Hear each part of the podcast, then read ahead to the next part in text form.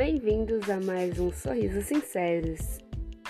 Bom dia, boa tarde ou boa noite, não sei que hora que vocês estão ouvindo isso, mas eu queria compartilhar uma coisa com vocês. Eu tava ouvindo um pastor pregando agora e essa pregação mexeu muito comigo e eu fiquei pensando, tipo, será que eu tô totalmente pronta para o que Deus tem para fazer por aqui? Porque, exemplo, o pastor deu o exemplo de uma situação onde ele foi pregar num país que não era aqui.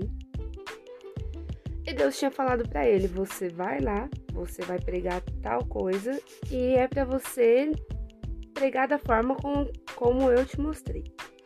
Para ir para essa igreja, ele fez um jejum de 40 dias, gente, 40 dias de jejum. A gente aqui acha que, tipo assim, dois dias já tá bom. O senhorzinho lá fazendo 40 dias de jejum e tal. Deus deu para ele revelação de algo. Ele chegou lá nessa igreja e começou a pregar nesse lugar a respeito da máfia desse lugar. Só que ele não contava que uma galera da máfia tava nessa igreja. E ele começou ali falando tudo aquilo que Deus tinha, correndo risco de morte, porque os caras da máfia estavam lá dentro. No final do culto, o líder da máfia chegou nele e falou assim: Ó, eu não vou fazer nada com você porque a sua palavra foi importante para mim e eu quero muito que você vá na minha família, tipo, na minha casa.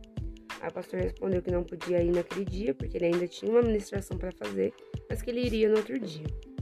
Resumo da ópera ele foi nessa casa e houve conversão ali. E aí eu pergunto para vocês: será que a gente está fazendo a nossa parte real ou a gente só está fingindo de ser crente?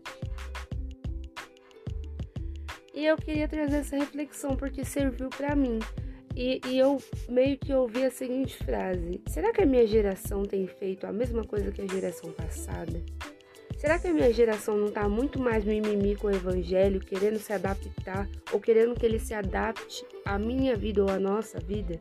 Ao invés da gente, tipo, debulhar no chão em oração, se prostrar no chão em oração, tipo, querer que Deus transforme a nossa vida? Então, eu queria muito deixar essa reflexão com vocês e dizer que viver o evangelho de Jesus não é viver uma vida legal, ou viver uma vida tipo, nossa, tudo às mil maravilhas. Viver o Evangelho de Jesus é negar aquilo que você quer ou que você deseja para viver a vontade dele, negar o seu eu e não olhar para trás.